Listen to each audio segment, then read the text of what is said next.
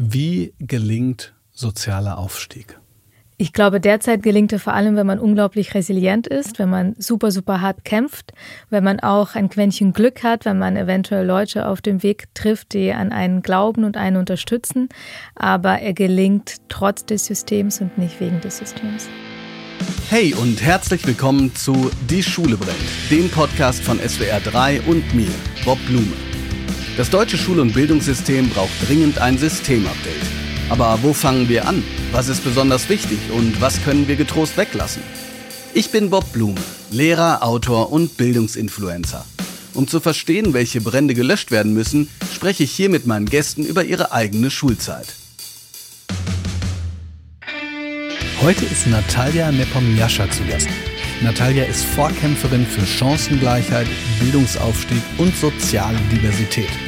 2016 gründete sie nebenberuflich Netzwerk Chancen.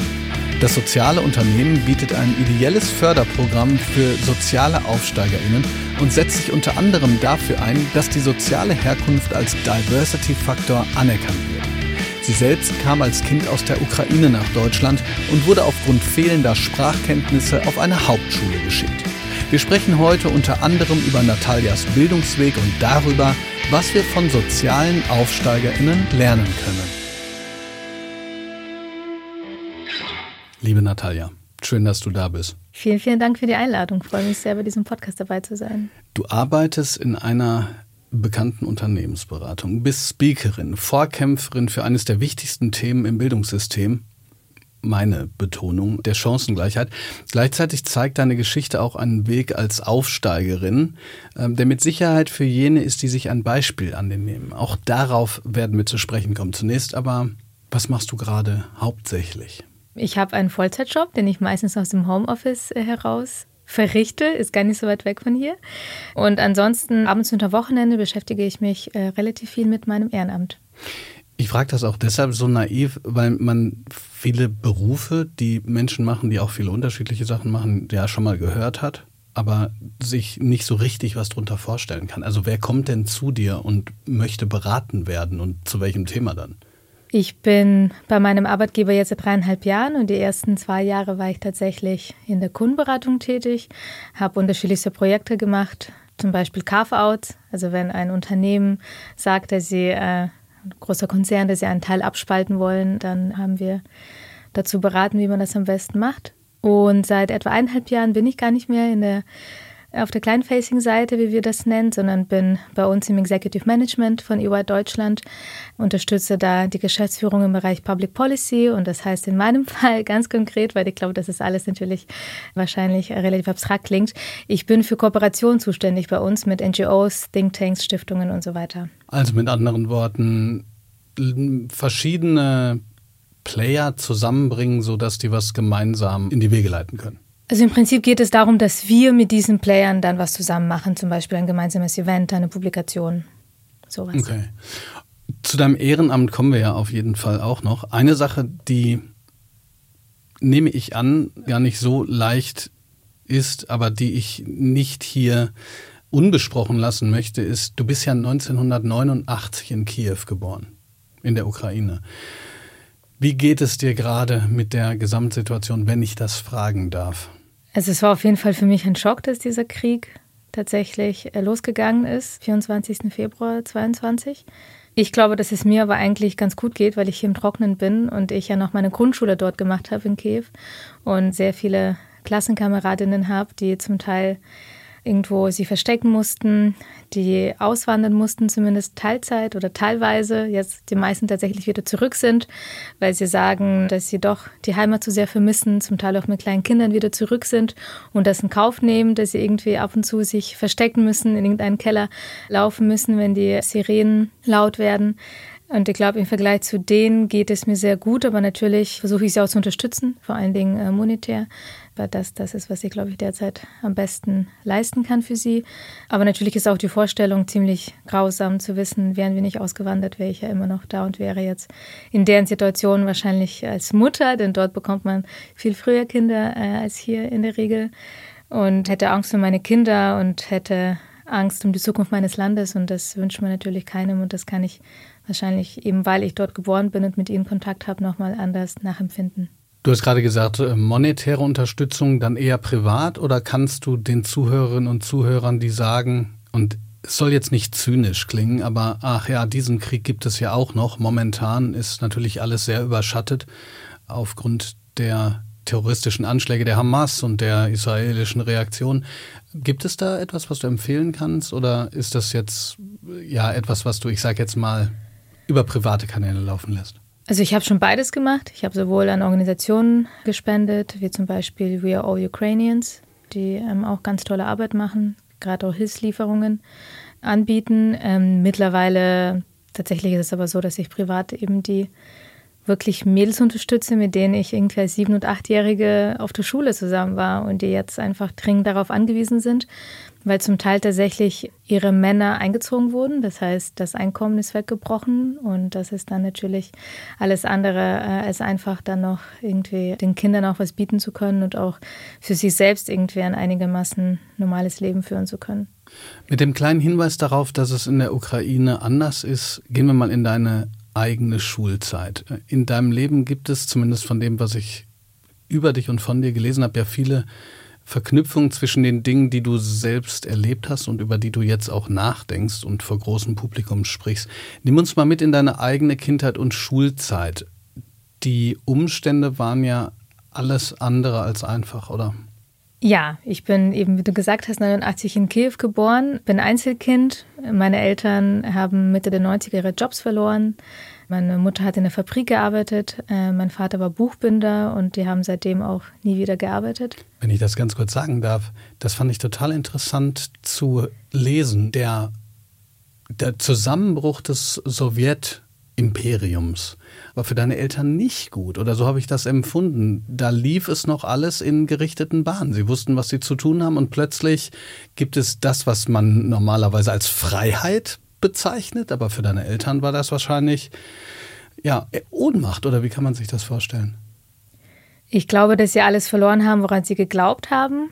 Vor allen Dingen die Sicherheit und dass es eigentlich immer so weitergehen wird, dass sie weiter ihren Job machen werden. Und meine Eltern sind in dem Sinne typische Sowjetkinder, dass es für sie total in Ordnung war, dass für sie sehr viele Sachen entschieden wurden und ähm, dass es eben einfach war, einen Job zu finden und dass man ihn so weitermachen konnte.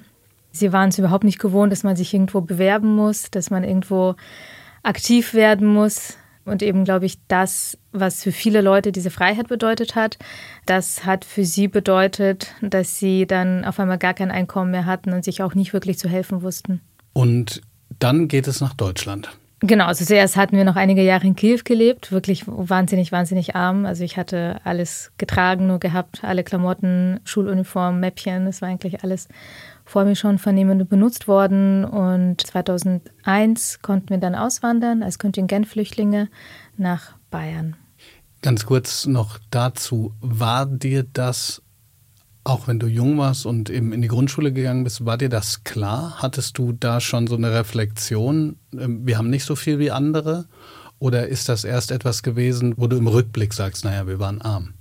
Mir war schon in Kiew klar, dass ich sogar auch schon dort zu den Ärmsten der Klasse gehört habe, weil eben die Klamotten alle getragen waren und bei den allermeisten anderen das eben nicht so war, weil sie sich coolere Sachen in der Kantine leisten konnten oder auch in ihrer Brotdose einfach Sachen drin waren, die teurer waren, die meine Eltern sich halt nicht leisten konnten.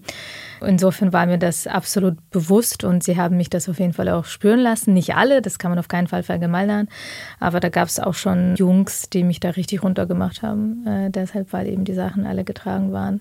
Und damals konnte ich natürlich noch nicht so wirklich reflektieren und analysieren, dass sie ja genauso wenig dafür können, dass ihre Eltern mehr Geld haben, wie ich was dafür kann, dass meine Eltern eben kein Geld haben. Damals habe ich mich natürlich total dafür geschämt. Ja, du, du sprichst viel von, von Scham. Ich glaube, das ist auch ein wichtiger Punkt, über den es sich nachzudenken lohnt. Vielleicht auch ein ganz kleines bisschen später. Jetzt kommt ihr nach Deutschland. Was passiert als nächstes? Wir kamen zuerst in ein Wohnheim in Augsburg und dann wurde ich eingeschult auf eine Hauptschule weil das irgendwie so das Normale war, dass alle, die frisch eingewandert sind, kein Deutsch sprachen, auf die Hauptschule eingeschult wurden. Ich denke, theoretisch hätten meine Eltern sich besser informiert, beraten lassen, hätten sie wahrscheinlich gleich auf irgendeinem Gymnasium auch anmelden können. Aber so der normalste Weg und auch wiederum die anderen Kinder, die schon in diesem Wohnheim gewohnt haben, die waren auch alle auf der Hauptschule. Ich glaube sogar fast alle auf derselben Schule wie ich. Und dann war ich auf der und kam dann auf eine andere Hauptschule, habe nach und nach so ein bisschen Deutsch gelernt. War aber alles eine sehr schwierige Zeit und ich glaube vor allen Dingen, was mir sehr gefehlt hat, war psychologische und sozialpädagogische Unterstützung, auch am besten in meiner Muttersprache. Das ist natürlich auch etwas, was ich damals nicht in dem Sinne realisiert habe oder gefordert habe, was ich aber heutzutage natürlich auch durch mein Engagement und meine Beschäftigung mit dem Thema Bildung ähm, auf jeden Fall fordern würde. Denn ich glaube, dass man so die Kinder sich selbst überlässt mit ihren Traumata und ihren Problemen dann natürlich in Kauf nimmt, dass sich das irgendwie ihr ganzes Leben lang sie vielleicht begleitet.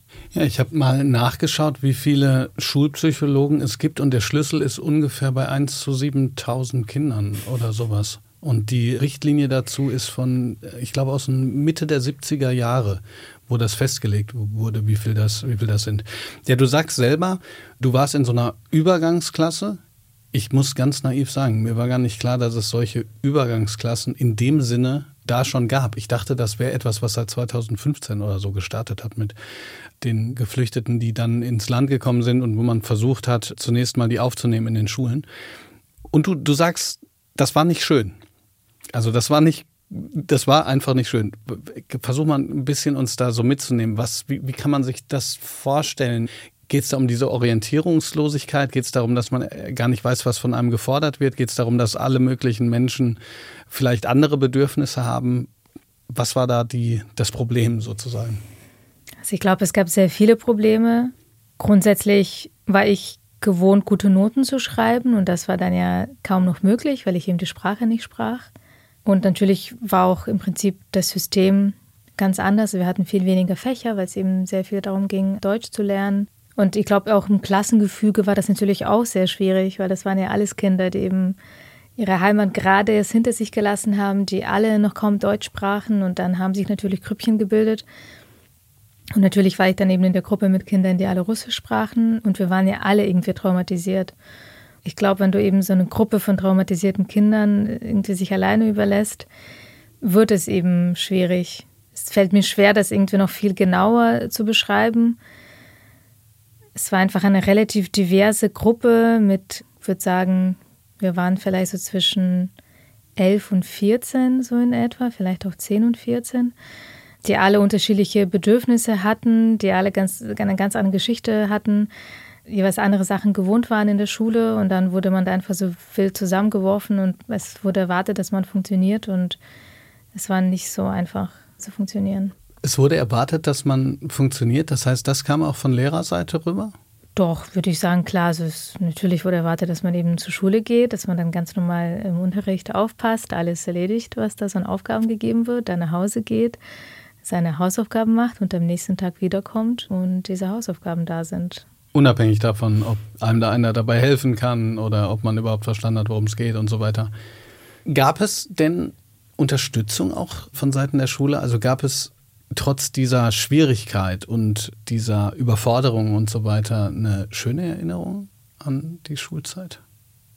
Also an die beiden Übergangsklassen nicht, ehrlich gesagt. Mhm. Also ich würde nicht sagen, dass es irgendwie die Hölle war oder sowas, das jetzt nicht, aber schön war das nicht. Aber ich kam ja dann mit zwölf auf die Realschule und natürlich war auch da der Anfang nicht so total einfach, weil ich immer noch nicht wirklich gut Deutsch sprach, aber das habe ich dann so bis zur achten, glaube ich, wirklich schon sehr gut gelernt gehabt. Und dann habe ich ab der achten dann auch angefangen, ziemlich gute Noten zu schreiben und habe mich sehr, glaube ich, über diese Noten definiert. Dadurch hatte ich dann tatsächlich auch gute positive Erlebnisse. Immer wenn ich eine Eins bekommen habe, war das schon schön. Hast du dann auch Freunde gehabt dann in der Realschule? Ja, würde ich schon sagen. Also es waren hauptsächlich natürlich äh, Mädchen, also es war eine Mädchenrealschule und es waren eben auch Mädchen, die aus der ehemaligen Sowjetunion kamen. Mit einer bin ich sogar noch so lose in Kontakt. Insofern würde ich sagen, ja, also ich hatte jetzt keine wahnsinnig tiefen Freundschaften, aber es war durchaus so, dass ich mal bei denen zu Hause war oder sie mal auch bei mir waren oder man auch mal im Kino war. Ich habe das mit dem Positiven auch deshalb gefragt, weil noch was extrem Negatives kam. Und zwar bist du ja an ein Gymnasium gegangen, wo der Rektor Konrektor. Der Konrektor, als du dich vorgestellt hast, dich ausgelacht hat. So nach dem Motto, also was willst du eigentlich hier? Also erstmal habe ich gedacht, also bin ich natürlich sozusagen, ich gehe dann immer so mit und bin ein bisschen sauer geworden, aber dachte auch gleichzeitig, wow, wir wissen ja selber, dass der Gymnasialübergang vor allem, wenn es jetzt nicht irgendeine Empfehlung lehrerseits ist oder so, vor allen Dingen auch an den Eltern hängt. Deine Eltern konnten das nicht oder haben sich auch nicht orientiert, konnten auch nicht Deutsch. Ne? Du hast an anderer Stelle gesagt, es gab durchaus auch diese Probleme, du musst es übersetzen für deine Eltern. Das ist immer total bescheuerte Situation, wenn das Kind dann noch so ein Medium ist. Aber dann dachte ich, wow, gehst selber dahin und stellst dich vor und kriegst dann noch so einen drauf. Also erstmal, wie kam es zu dieser Entscheidung deinerseits, zu sagen, so, ey, ich nehme das jetzt selbst in die Hand? Und wie bist du damit umgegangen, dass dann da so ein Typ steht, der sagt, du, du kommst hier nicht rein? Ja, das war nach der neunten Klasse und ich hatte einen Schnitt von 1,3 und kannte Mädels und Jungs, die auf dem Gymnasium waren. Und das hatte bei uns einfach in Augsburg den Ruf, dass man da relativ einfach draufkommt, also einfacher als auf andere. Wobei die, die ich kannte, sind gleich draufgekommen, eben nachdem sie eingewandert sind, also ohne jetzt Umwege über die Realschule ich dachte, okay, eigentlich habe ich ganz gute Noten und ich wollte eben unbedingt studieren. Und dazu kam natürlich noch, dass ich eben diese Freundinnen hatte. Bei vielen von ihnen mir auch dachte, okay, also ihr seid auch jetzt fachlich gesehen nicht stärker als ich, jetzt irgendwie in Mathe, Deutsch, Englisch und dass ich es nicht wirklich nachvollziehen kann, warum ihr das Gymnasium dürft und ich nicht. Also das war für mich dann so, okay, also das kann ich doch auch, was sie können. Dann hat äh, diese eine Freundin mir eben erzählt, dass es diesen Konrektor gibt und dass er ganz nett ist. Und dann sind wir da einfach hingegangen zusammen. Ich glaube, wir hatten auch keinen Termin, aber sind hingegangen und ich dachte, ich probiere es einfach mal. Hat natürlich ein bisschen Überwindung gekostet, weil ich damals auf jeden Fall noch viel zurückhaltender, schüchterner war. Aber ich habe es halt einfach irgendwie probiert und dachte irgendwie, glaube ich, vielleicht habe ich ja Glück. Was hat das mit dir gemacht? Die Absage. Also erstens war das keine wahnsinnige Überraschung. Ich glaube, das ist wichtig. Also es war nicht so, dass ich 100 Pro damit gerechnet habe, dass es unbedingt klappen wird. Ich glaube, ich habe wahrscheinlich auch eher sogar damit gerechnet, prozentual gesehen, dass es wahrscheinlicher ist, dass er Nein sagt. Aber natürlich hat mich das schon wütend gemacht und gleichzeitig auch, einerseits dachte ich mir schon, dem will ich zeigen, aber gleichzeitig glaube ich auch, dass man in dem Alter ja noch doch Respekt vor Autoritäten hat und wenn da gerade so eine studierte Person vor einem sitzt, die eine relativ hohe Position hat, oder zumindest in meinen Augen war das damals eine relativ hohe Position, dass man da natürlich auch an sich zweifelt und sich schon noch ein bisschen fragt, ob er nicht doch irgendwie recht hat. Und für ihn war das, glaube ich, absolut unvorstellbar, dass hier jemand so außerhalb der Reihe nach der neunten Klasse irgendwie kommt und äh, um sowas bittet, das irgendwie ja gar nicht in dem Sinne vorgesehen ist in irgendeinem Gesetz oder System oder sonst wie. Ich glaube, da hat sich da überhaupt keine Gedanken gemacht oder auch nicht mal dran gedacht, mich da irgendwie zu unterstützen. Lisa Graf, die ich auch schon mal in diesem Podcast gesprochen habe, hat ein Buch zu Schule und Chancen Ungerechtigkeit geschrieben und hat an einer Stelle sehr intensiv beschrieben, wie sie einen ganz intelligenten Jungen dazu bringen sollte, ein Stipendium anzunehmen, um dann auch studieren zu können und so weiter. Und dass sie daran gescheitert ist. Und zwar eben nicht, weil der Junge nicht intelligent genug gewesen wäre, sondern weil in gewisser Weise dieser Weg für ihn so abstrakt war, so außerhalb seines Horizonts lag, dass das ähm, gar nicht geklappt hat. Ich habe mich gefragt, um eine Chance ergreifen zu können, muss man ja auch wissen, dass sie da ist. Also man muss ja diese Wahrnehmung haben. Ähm, wir sprechen bestimmt gleich auch noch über Netzwerken und so. Wie kam denn dein Wunsch auf, einen internationalen Masterabschluss dann machen zu können? Du also, bist ja wirklich gesprungen jetzt. ja, äh, ja, Entschuldigung. Ich habe nur gedacht, klar, das ist, ist dann ein bisschen später, aber wir müssen ja uns sozusagen immer auf verschiedene Passagen fokussieren.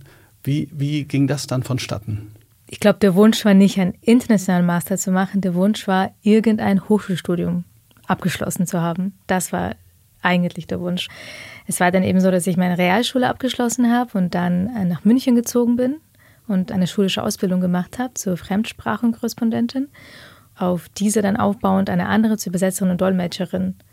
Ich habe eben kein Abitur, ich habe keinen Bachelor. Es gab eben die Möglichkeit, mit dieser Ausbildung zur Übersetzerin und Dolmetscherin nach England zu gehen und dort einen Master zu machen, weil es bereits eine Kooperation gab zwischen der Fachakademie, an der ich in München meine Ausbildungen absolviert hatte, und der Universität in England. Und das wusste ich, das haben sie bekannt gemacht. Es gab eben Vereinbarungen, dass diese zweite Ausbildung zur Übersetzerin und Dolmetscherin dort als ein Bachelor anerkannt wird und dass man entsprechend dahin gehen kann, seinen Master machen kann. Das war eben meine Möglichkeit, an einen Hochschulabschluss zu kommen und deshalb habe ich das gemacht. Ich glaube, hätte ich die Möglichkeit gehabt, genauso in Deutschland an einen Hochschulabschluss zu kommen, wäre ich sicherlich hier geblieben. Würdest du denn trotzdem sagen, dass deine Schullaufbahn so kompliziert und schwierig sie war, dich dann darauf vorbereitet hat, auf dieses Studium? Oder musstest du quasi viele, ich sag jetzt mal, Lücken füllen? Und zwar jetzt unabhängig von dem, was du ja, glaube ich, auch immer wieder ansprichst, das Selbstverständnis, der noch gefehlt hat damals. Das Selbstverständnis zu sagen, ja, wir, wir laden hier jemanden ein, ähm, der zu einem Event kommt und so weiter. Also würdest du sagen, die deutsche Schule hat dich darauf einigermaßen vorbereitet, was dann kam? Also ich würde sagen, nicht wirklich, weil das System wirklich ein anderes ist und ja viel, viel weniger verschult. Und nach meinem Verständnis ist es ja selbst bei Menschen so, die dann einfach ihr Auslandssemester in England machen, so dass sie das auch dann so empfinden, dass es doch krasse Unterschiede gibt, dass man in Deutschland sehr viel Frontalunterricht hat, dass es doch ein relativ schulähnliches System ist oft. Und in England war das tatsächlich so, dass sehr viel Selbststudium drin war. Also wir hatten an einem einzigen Tag, das war Mittwoch, da hatten wir dann tatsächlich die Kurse gehabt und ähm, sonst ging es darum, die Set Paper zu schreiben. Grundsätzlich würde ich aber sagen, dass mir das nicht so wahnsinnig schwer gefallen ist. Ich habe ja auch meinen Master mit Auszeichnung abgeschlossen, weil Informationen verarbeiten, analysieren und sie dann irgendwie auf Papier zu bringen in einer sinnvollen Form, das konnte ich, war ja auch immer gut in Deutsch und auch in Englisch und habe dann eben die Ausbildungen gemacht und auch schon in der zweiten Ausbildung zur besseren Dolmetscherin musste ich eine Hausarbeit schreiben. Insofern, das ist mir jetzt nicht so wahnsinnig schwer gefallen. Ich glaube, worauf ich natürlich viel weniger vorbereitet war, sind für mich so diese psychologischen Sachen. Einfach irgendwo alleine in einem fremden Land zu sein und sich da irgendwie das auch äh, finanzieren zu können, mit Widerständen umzugehen, zu wissen, wo es vielleicht Finanzierungsquellen gibt. Das musste ich mir alles super, super mühsam. Natürlich auch, weil ich Hartz-IV-Kind bin, weil die Eltern auch überhaupt nicht in der Lage waren, mich da irgendwie zu unterstützen. Das musste ich mir alles super, super mühsam erarbeiten und mit sehr viel Verzicht und sehr viel Recherche. Und darauf war ich gewissermaßen nicht vorbereitet wahrscheinlich. Bevor wir deine Schulzeit verlassen und dann über das sprechen, womit du dich gerade befasst, kommen wir kurz zu den Kategorien. In diesen Kategorien geht es um Teile Erinnerungen an ja, Momente der Schulzeit. Meistens ist die so ein bisschen locker flockig. Ich weiß jetzt nicht, wie die Kategorien bei dir sind, aber wir probieren es einfach mal. Take a break. In der Pause. In der Pause saß ich tatsächlich oft da und habe meine Hausaufgaben gemacht. Und zwar die, die ich gerade an dem Tag aufbekommen habe, dann schon für den nächsten Tag. Um die einfach schon mal wegzuhaben. Ich funktioniere nach dem Prinzip, was gemacht ist, ist gemacht. Kann ich sowas von nachvollziehen. Ich habe immer die Hausaufgaben auch gemacht, bevor es zum Spielen ging. Was hast du denn dann gemacht, wenn du nach Hause gekommen bist, weil du ja dann keine Hausaufgaben mehr hattest? Naja, meistens war man ja doch nicht fertig, sondern hatte noch irgendwas. Aber ich glaube, je nach Bundesland funktioniert es ein bisschen unterschiedlich. Aber in Bayern ist es so, oder war das damals zumindest so, dass die Schulaufgaben bzw. die Tests nicht immer angekündigt waren. Es gab die sogenannten Extemporalen, wo der Lehrer oder die Lehrerin einfach reinkommt und sagt, so jetzt schreiben wir einen Test. Und entsprechend, weil ich ähm, sehr ehrgeizig war, habe ich jeden Tag gelernt und mich darauf vorbereitet, dass eventuell am nächsten Tag ein Test kommt. Wow. Die Klassenfahrt. Also es gab eine Skifahrt, da bin ich nicht mit, weil ich super unsportlich bin und mir das irgendwie so gar nicht vorstellen konnte. Dann, glaube ich, die Einzige, wo ich wirklich mit war, das war unsere Abschlussfahrt, die ging nach Kroatien. Und das war in Ordnung. Aber jetzt auch nicht so, dass man denkt, wow, eine Erinnerung fürs Leben. Nee. Also ich war das erste und einzige Mal in Kroatien bisher jetzt auf dieser Klassenfahrt. War jetzt irgendwie nett. Also ich habe jetzt auch nichts wahnsinnig Negatives drüber zu berichten. Ich glaube, wir haben hauptsächlich irgendwie uns da am Strand vergnügt. Ich glaube, es gab, ich kann mich zumindest an kein kulturelles Programm erinnern. War aber okay. Und jetzt müssen wir mal ein bisschen Transparenz hier reinbringen. Im Vorgespräch haben wir schon gesagt, dass du dir, äh, falls eine Kategorie drankommt, äh, dir das schon mal angeguckt hast, was es da alles so geben würde. Dann nehmen wir die jetzt auch mal.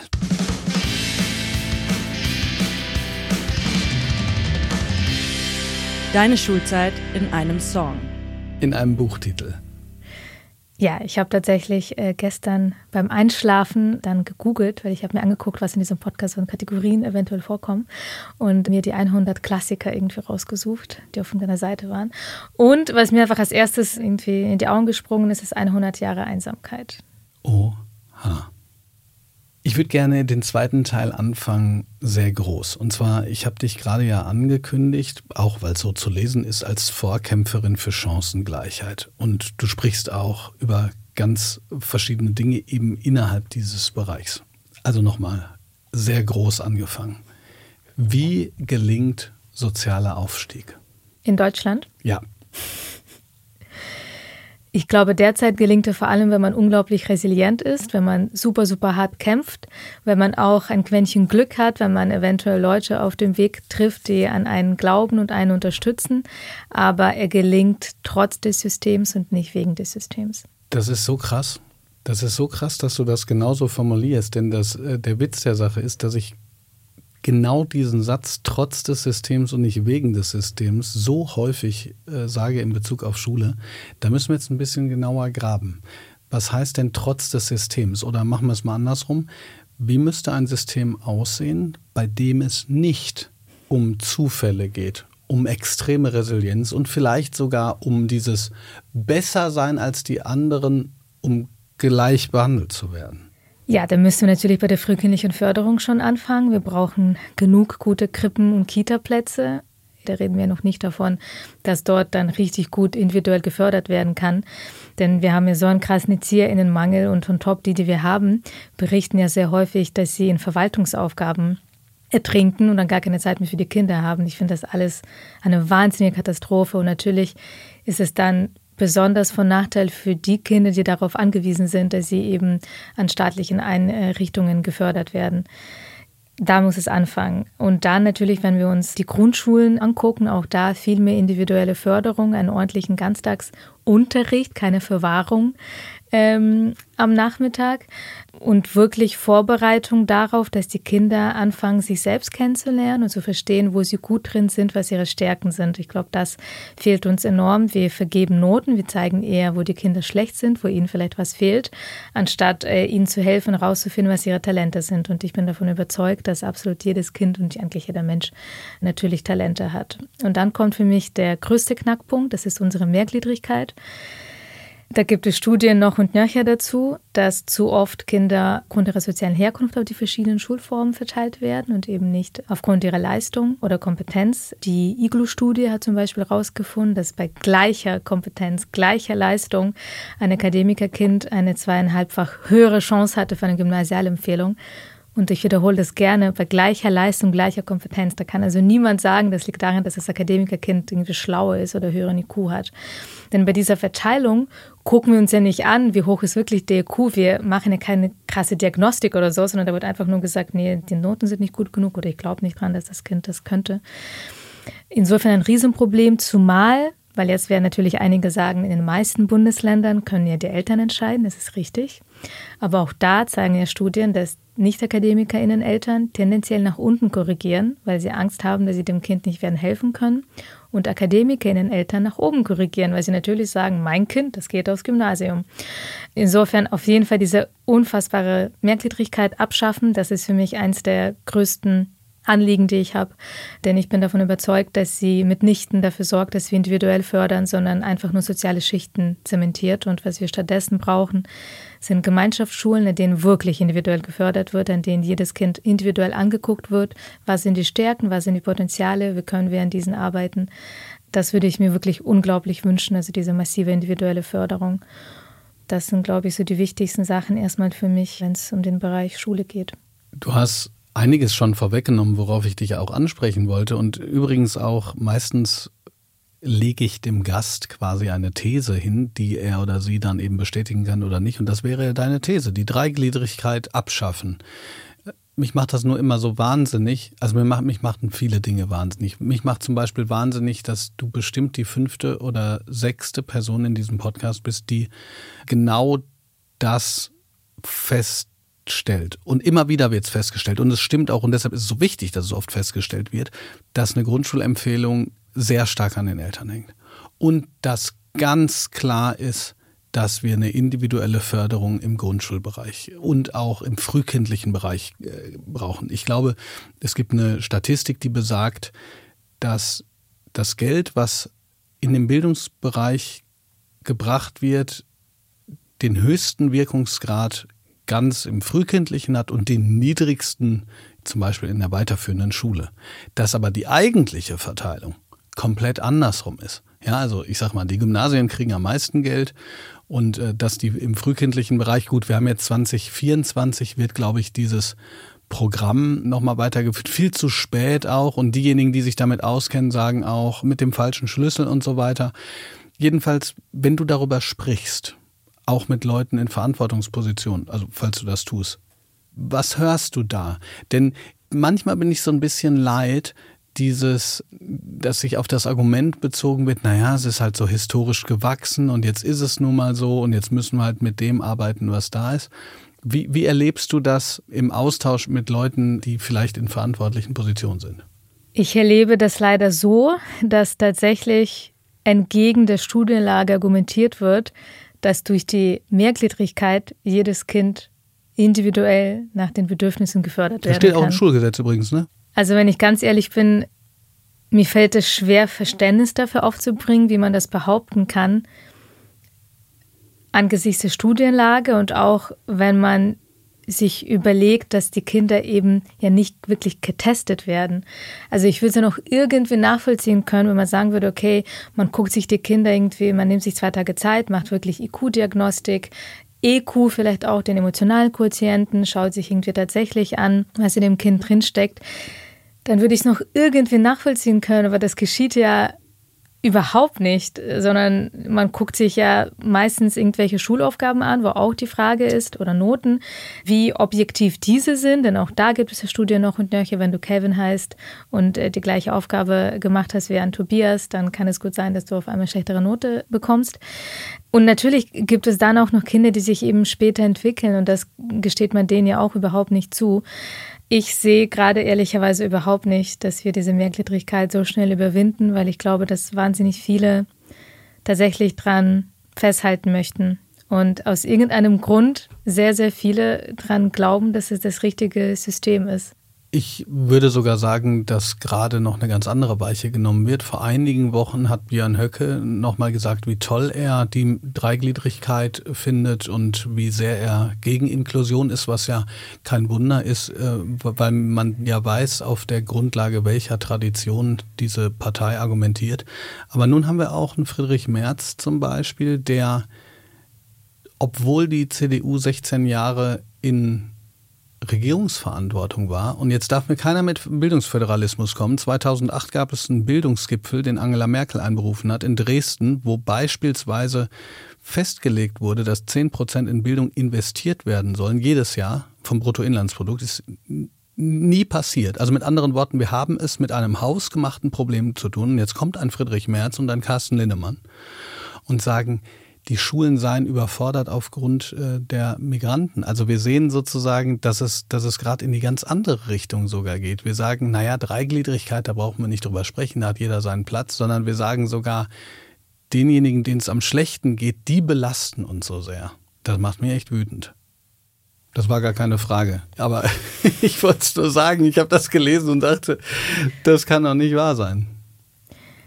Ich denke, am Ende brauchen wir einfach auf jeden Fall ein System, in dem individuelle Förderung für alle möglich ist, auch für die, die in Anführungszeichen am schwächsten sind. Ich finde das auch irgendwie ein bisschen schwierig, pauschal Kinder, die neu eingewandert sind, als schwach in irgendeiner Art und Weise zu bezeichnen. Da sind sicherlich auch sehr, sehr viele sehr talentierte Kinder dabei, die auch mit so ähm, unserer Zukunft beitragen könnten. Absolut. Und also, und mal ganz davon abgesehen, brauchen wir die ja auch.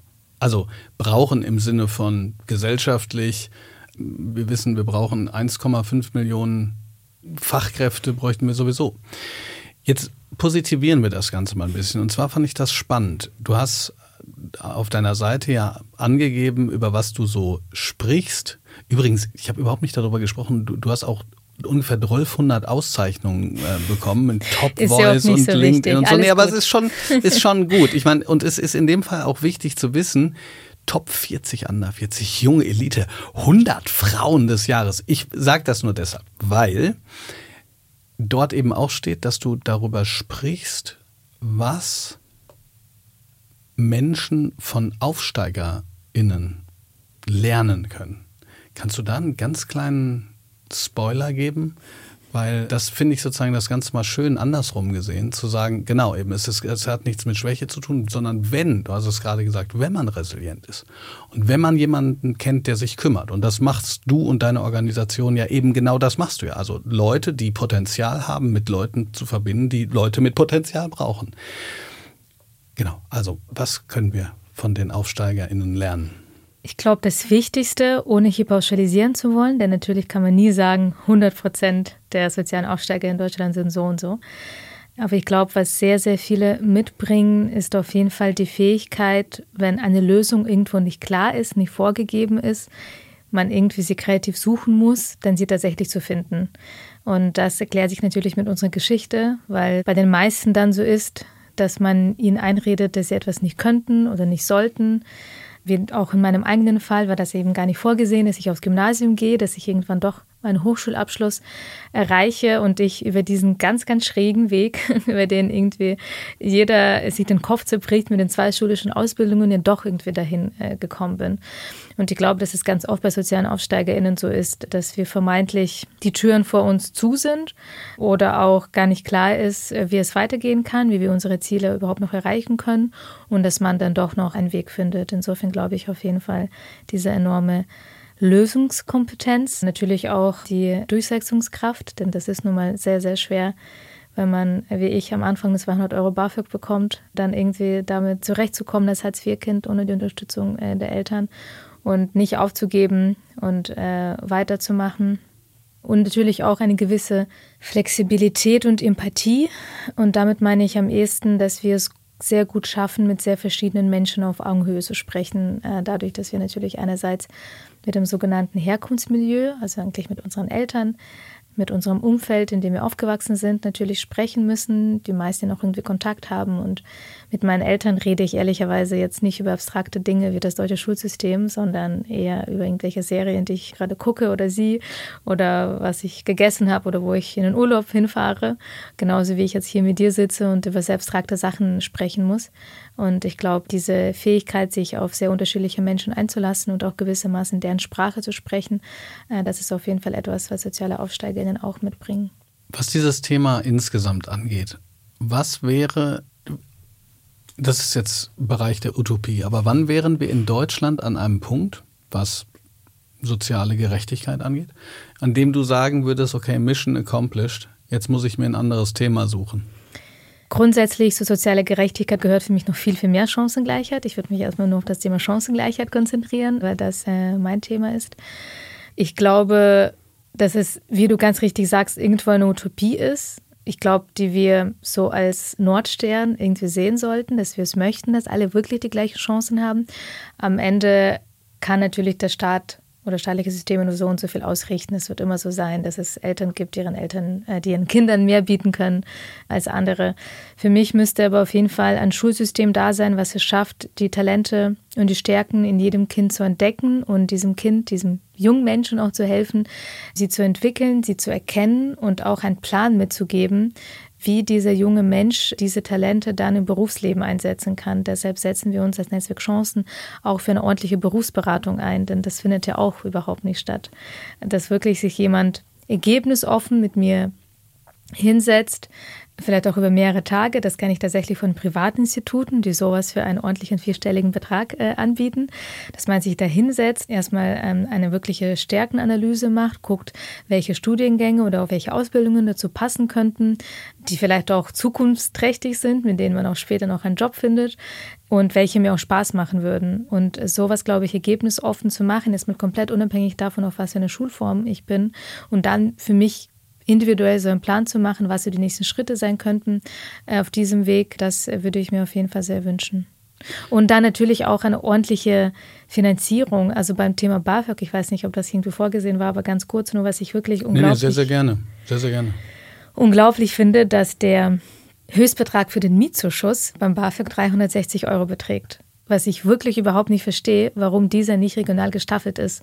Ja, es kann sein, dass ich in irgendeiner kleineren Stadt vielleicht für 360 Euro mir ein Zimmer finden kann, aber doch nicht in München und ehrlicherweise auch nicht in Berlin. Das ist absurd. Also und also 360 Euro, da kriegt man doch bestimmt eine tolle Abstellkammer für. Entschuldigung. Ähm, also ich finde das unglaublich und Natürlich kann man dann immer sagen, die Studierenden könnten nebenbei auch arbeiten und das machen ja auch ähm, sehr viele. Darf dann aber auch nicht unterschätzen, dass je nachdem, wie viel man nebenbei arbeiten muss, natürlich auch das Studium dann drunter leidet, die Noten drunter leiden. Und da würde ich mir auch wünschen, dass wir mit dem BAföG die Studierenden tatsächlich so absichern, dass sie erstmal keine existenziellen Nöte haben. Wenn wir den Bereich der Utopie verlassen und in Bezug auf das, was du auf Schule gesagt hast, Beratungen, individuelle Förderung und so weiter uns nochmal anschauen. Gibt es da etwas, was du Lehrerinnen und Lehrern, Lehrkräften, die zum Beispiel an Schulen arbeiten, wie du an, an einer warst, ähm, an die Hand geben könntest, wie sie anfangen können, innerhalb des momentanen Systems das zu forcieren? Oder sagst du, boah, was die Zuhörerinnen und Zuhörer gerade nicht sehen, dein Gesichtsausdruck ist gerade eher so ein bisschen, boah, wird schwierig, wird schwierig. Ne? Also ich glaube grundsätzlich natürlich ist es so, dass sofern die Lehrkräfte die Kapazitäten haben und Ressourcen, mir ist auch absolut klar, dass sehr viele mehr als genug zu tun haben und kaum noch Kapazitäten und Top haben wenn sie diese haben, sich wirklich jedes Kindes einzeln anzunehmen, ist, glaube ich, wahnsinnig wichtig. Und in meinem Fall hätte es geheißen, vielleicht tatsächlich mir zu helfen, aufs Gymnasium zu wechseln. Denn ich glaube, erkennbar war spätestens in der neunten Klasse, dass ich eigentlich total falsch war auf dieser Realschule. Tatsächlich, wie ich gesagt habe, auch wenn ich das schon jetzt mehrmals wiederholt habe, den Kindern zu helfen, ihre Talente und Stärke zu erkennen. Denn ich glaube, ganz häufig sind die teilweise versteckt, was natürlich auch mit der sozialen Herkunft zu tun haben kann. Wenn dem Kind äh, in der frühkindlichen Förderung in der Grundschule schon nicht geholfen wurde, dann das vielleicht dann so ein so eine Kette an schlechten Noten ist, äh, die dann von Klasse zu Klasse sich zieht und dem Kind immer gesagt wird, ja, du bist halt so ein 3,5 äh, Schüler oder Schülerin und sei doch froh, wenn du überhaupt irgendeinen Schulabschluss schaffst. Ähm, das führt dann natürlich dazu, dass dann Kinder und Jugendliche auch mit so einem Verlierer-Stempel auf der Stirn rumlaufen. Ich glaube tatsächlich, dass sehr viele, die derzeit Hauptschulen besuchen, auch so ein Gefühl haben, dass sie in diese Schublade gewissermaßen gestellt wurden und da auch nicht mehr wirklich rauskommen. Und ich glaube, vielleicht auch trotz ähm, schlechter Noten, obwohl das vielleicht gerade nicht so gut aussieht, trotzdem den Kindern versuchen zu helfen, doch zu finden, wo sie gut drin sind und wo vielleicht auch in ihre Interessen liegen könnten oder wo man vielleicht ihre Interessen mit ihren Stärken dann auch verbinden kann und so diesen äh, jungen Menschen auch zu helfen, doch irgendwie in eine Ausbildung oder in eine weiterführende Schule später zu kommen. Das wäre natürlich sehr schön, aber wie gesagt, mir ist auch absolut klar, dass es an den Kapazitäten oder an Kapazitäten mangelt, zumal ja auch ein Riesenproblem dieses, diese nicht vorhandenen multiprofessionellen Teams sind. Wir haben vorher über Schulpsychologinnen gesprochen. Natürlich brauchen wir auch Erzieherinnen, wir brauchen Sozialpädagoginnen und zwar en masse und nicht eine Person auf 7000 SchülerInnen, sondern was mir natürlich vorschwebt, ist, dass es an jeder Schule ähm, wirklich tolle multiprofessionelle Teams gibt, wo Kinder und Jugendliche sich auch hinwenden können, auch wenn sie private, persönliche Probleme haben.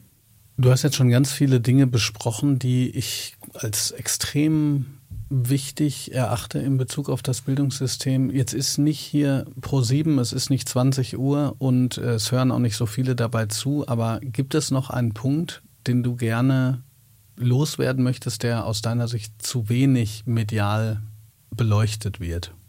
Ganz kurz nur, wenn man mir nicht folgen kann. Klaas und Joko hatten doch mal dieses Format, ne, wo sie sagen, also äh, sie lassen 20 Uhr bis 20 Uhr 15 äh, bestimmte Themen besprechen. Da äh, komme ich gerade her. Mein Gehirn hüpft manchmal ein bisschen. Es ist, ich kann noch nicht mal sagen, es ist schon spät, aber es wird halt Winter, es ist dunkel draußen. Äh, also ich glaube, was zu wenig äh, medial beleuchtet wird, ist die Tatsache, wie systembedingt die Tatsache ist, dass der Bildungserfolg von der sozialen Herkunft abhängt. Dass das der Fall ist eben, dass es von der sozialen Herkunft abhängt, wie hoch deine Wahrscheinlichkeit ist, äh, zu studieren oder dann später einen guten Job zu haben. Das haben, glaube ich, die meisten schon mal irgendwo gehört, weil da gefühlt irgendwie jedes Jahr ein, zwei Studien dazu rauskommen und dann kommt es zum Teil auch mal in der Tagesschau mit PISA und so weiter da diskutieren tatsächlich auch nicht so wahnsinnig viele. Aber dass das nicht das Problem des einzelnen Kindes ist, sondern dass das ein systematisches oder systemisches Problem ist und dass es da durchaus Lösungen und Konzepte gibt. Das ist in meinen Augen eine Sache, die überhaupt nicht gut beleuchtet ist und was ich ehrlicherweise unglaublich absurd finde, wenn ich manchmal auch auf so Panels sitze oder auch mir irgendwas angucke, Panels von anderen und dann PolitikerInnen sagen, also wenn sie gute Konzepte haben, wie man den Bildungserfolg von sozialer Herkunft entkoppeln kann, da bin ich ja total offen, dann sagen sie mir doch nur, wie es geht. Und das fällt mir wirklich ganz schwer dazu zu hören und das zu glauben, weil ich denke, die gibt es. Es gibt so viele internationale Konzepte, es gibt Beispiele, natürlich wird auch Finnland gebracht, die tatsächlich ein sehr spannendes Schulsystem haben die es weitestgehend geschafft haben, den Bildungserfolg von sozialer Herkunft zu entkoppeln. Ja, es kostet viel mehr Geld, als wir derzeit pro Schüler äh, in ausgeben, aber die Konzepte sind ja da. Also darin mangelt es ja wirklich nicht. Dann ist das Ignoranz oder Unvermögen? Oder beides? Ähm, ich glaube, dass das gewissermaßen eine Taktik ist, sich hinter dieser Frage zu verstecken. Denn natürlich ist es immer einfach, dann so eine Gegenfrage zu antworten, als äh, zuzugeben, dass die Konzepte eigentlich da sind. Ich wünschte, wir könnten noch was Positives am Ende sagen, aber vielleicht können wir einfach nur hoffen, dass der ein oder andere Politiker, die eine oder andere Politikerin zugehört hat und jetzt Mut fasst, die Dinge auch mal anzufassen. Denn äh, wie Natalia es gerade gesagt hat, die Konzepte bestehen. Liebe Natalia, es war mir eine Freude, dir zuzuhören. Eine wahnsinnig interessante Geschichte sehr, sehr interessante Punkte, die du nochmal gemacht hast und vor allen Dingen wichtige für dieses Bildungssystem und dafür, dass es nicht so viele Verlierer erzeugt, denn keiner sollte zurückbleiben. Da hast du auf jeden Fall recht. Darauf können wir uns einigen. Herzlichen Dank. Danke dir. Die Schule brennt ist eine Produktion von Auf die Ohren, exklusiv für SWR 3. Redaktionelle Leitung und Schnitt Katharina Kern. Audiodesign Milan Fei. Und Postproduktion Milan Fay und Indus Gupta. Wenn dir diese Folge gefallen hat, freue ich mich, wenn du diesen Podcast abonnierst, ein paar Sterne vergibst oder sogar eine Rezension dalässt. Vielen Dank für deine Unterstützung.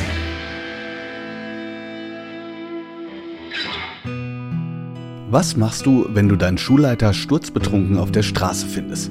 Die Schüler Yannick und Tai sperren ihn in seine eigenen Wohnung ein. Was als blöder Streich beginnt, wird bitterer Ernst, als klar wird, dass der Direktor ein dunkles Geheimnis hat.